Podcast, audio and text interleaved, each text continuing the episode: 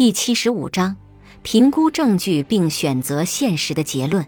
仅仅是罗列出可替代的信念和解释，就能让你的焦虑下降，因为它让你看到焦虑的想法只是恐惧情境的解释之一。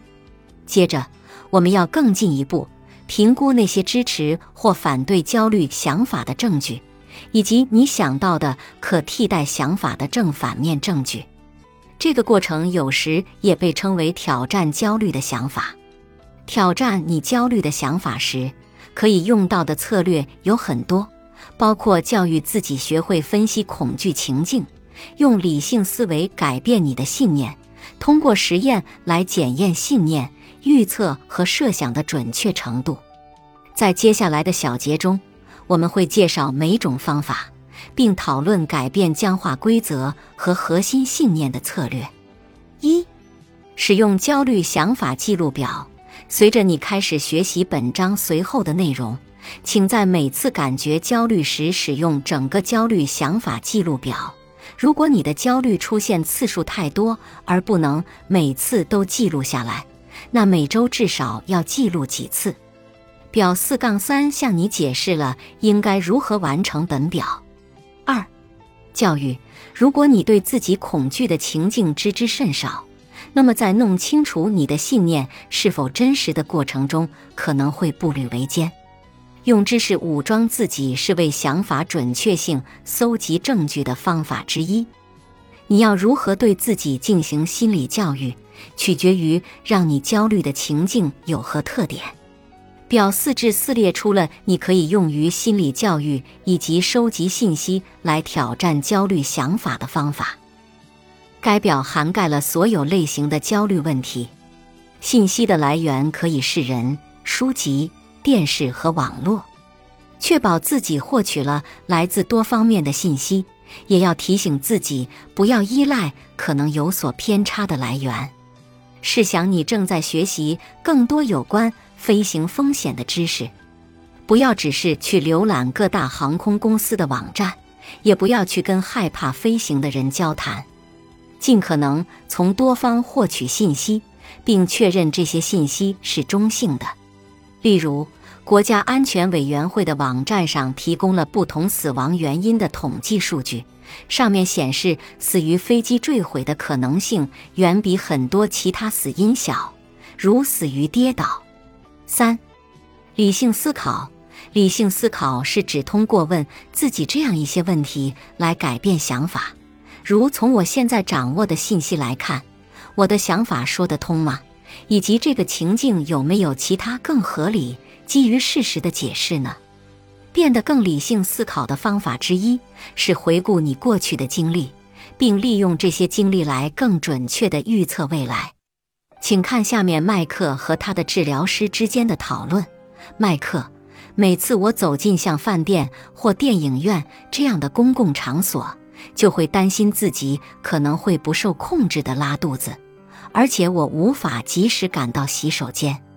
最简单的方法就是回避这些情境。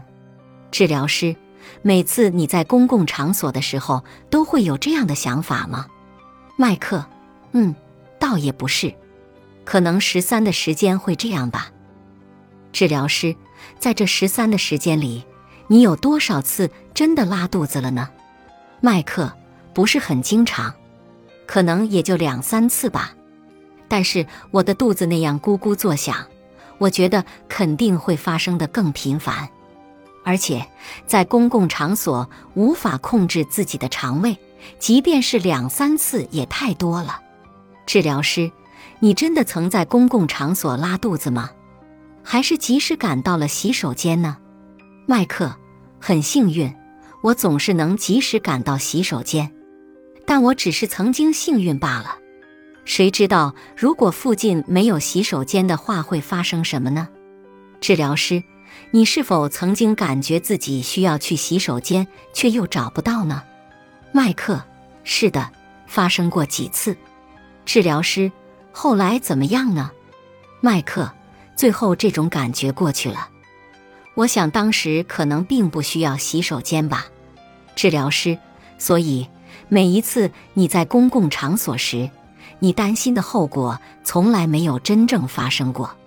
即使你当时无法找到洗手间，你的肠胃并没有失去控制。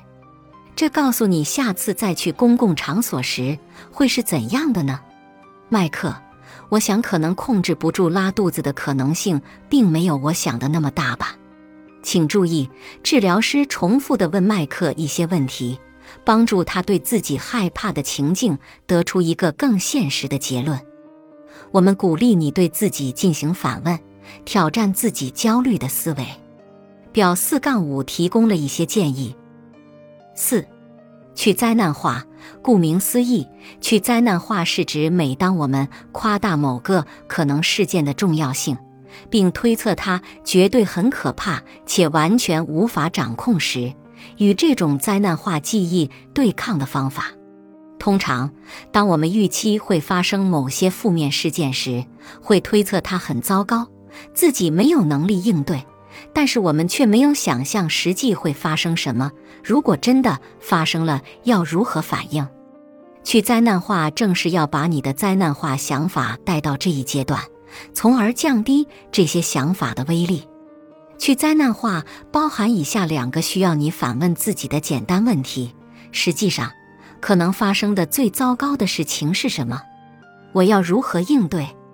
询问的目标是让你发现最糟糕的结果并不那么糟糕，而你正好有一个非常好的机会来应对生活中可能遇到的大多数情境。下面是一些如何利用去灾难化来对抗灾难化思维的例子。灾难化想法：在惊恐发作中昏厥简直太糟糕了。去灾难化：如果我真的昏厥，会是怎样的呢？好吧。我可能会有那么几秒失去意识，然后重新恢复意识。人们会帮助我，会有一点尴尬，但那种感觉会过去的。我想那并非世界末日。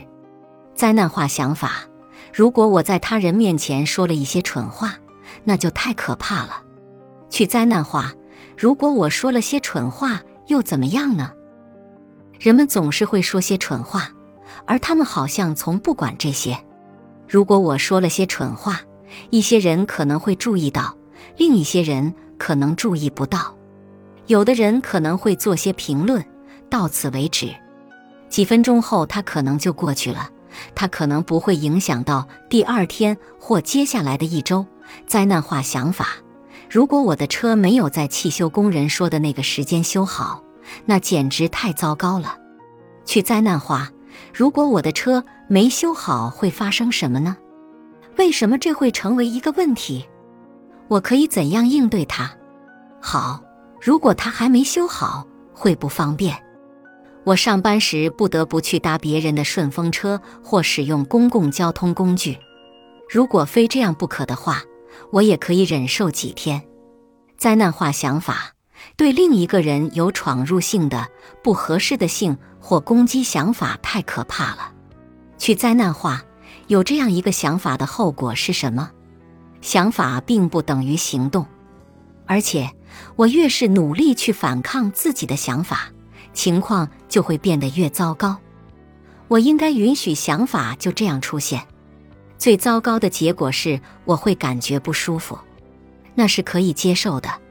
虽然人们可能从不谈及，但每个人时不时的都会出现一些不合适的想法。灾难化想法：如果我丢了这份工作，我想我会自杀。去灾难化：我能如何应对丢工作这件事呢？这会很简单。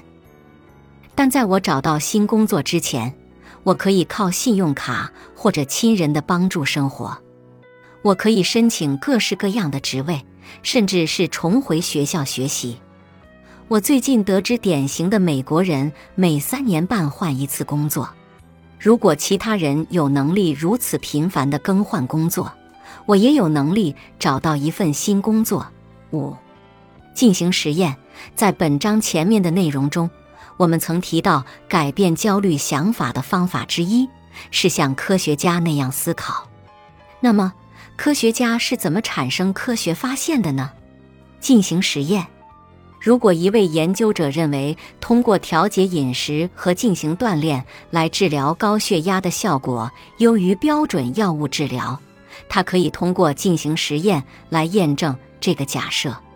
他可能会招募一大批高血压患者，让一半人进行药物治疗，而指导另一半人改变饮食和锻炼习惯。如果调节饮食和进行锻炼的治疗效果最好，那就说明研究者的假设可能是正确的。考察实验结果能否被不同的研究者进行的多个研究重复，这也是很重要的。因为单个研究的结果可能会受到概率或者研究设计所存在问题的影响。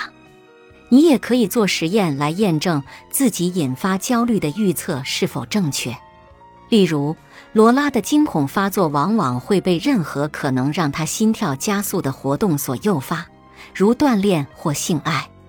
她坚信自己在开始感觉到恐慌时，如果不停止锻炼或性爱。他就会因心脏病发作而衰竭，所以他总是在注意到自己恐慌感觉来临时停下来休息。最终，他完全停止了锻炼或性爱。罗拉认为，当他感觉恐慌时，坐下来是防止心脏病发作、救自己一命的唯一方法。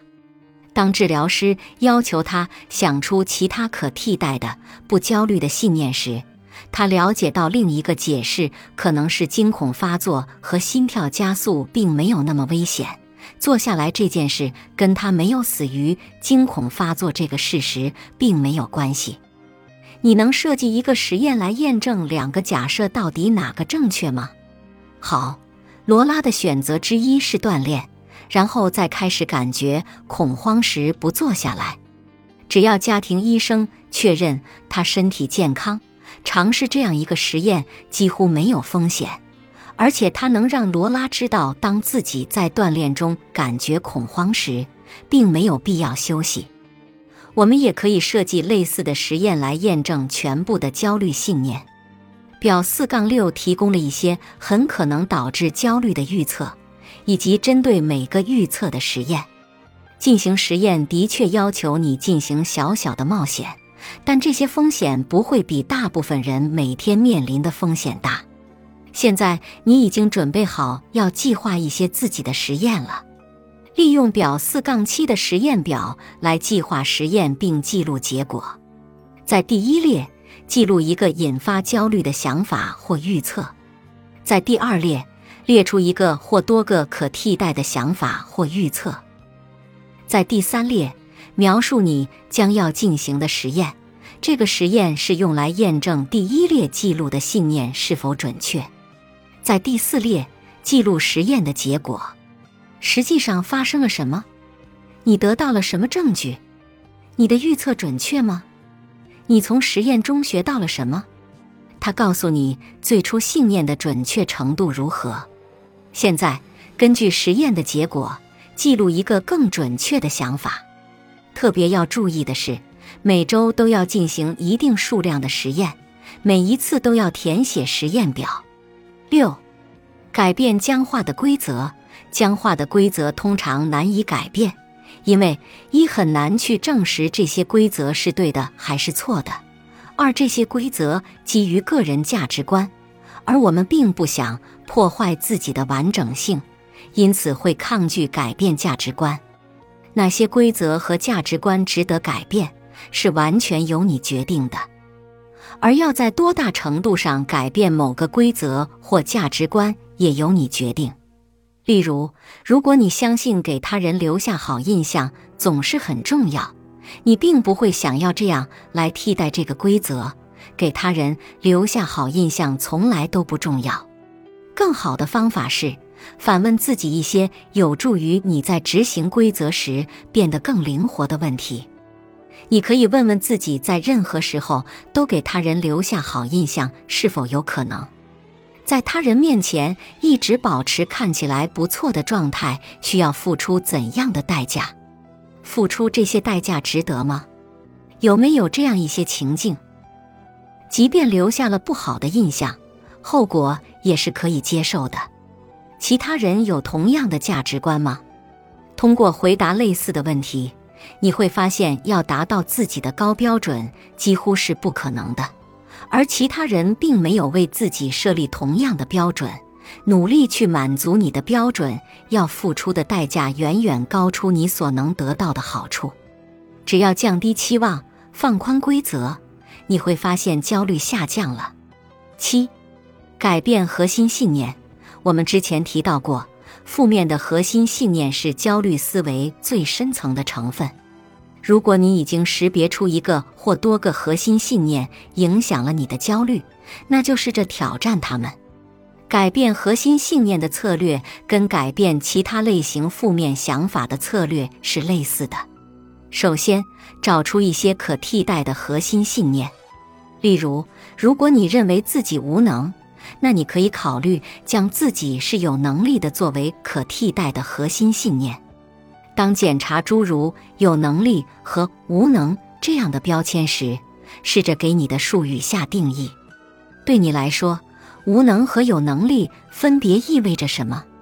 这是搜集证据、挑战负面核心信念时必不可少的第一步。下一步则是开始寻找证据。提醒一下，你的自然倾向就是注意那些符合负面核心信念的信息。继续上面的例子，如果你坚信自己是无能的，注意并记住那些你犯的错误会非常容易。而注意并记住那些你有能力的事情会困难得多，因此开始记录正面信息日志对你来说会很有帮助。这个日记要求你在每次不符合负面核心信念的时候做记录。一个好方法是在一天中从早到晚保持记录，并定时回顾你记录的信息。经过一段时间，不断收集这类信息。坚持使用本章中介绍的其他策略，会慢慢削弱你的负面核心信念。本集播放完毕，感谢您的收听。喜欢别忘了订阅专辑、关注主播，主页有更多精彩内容。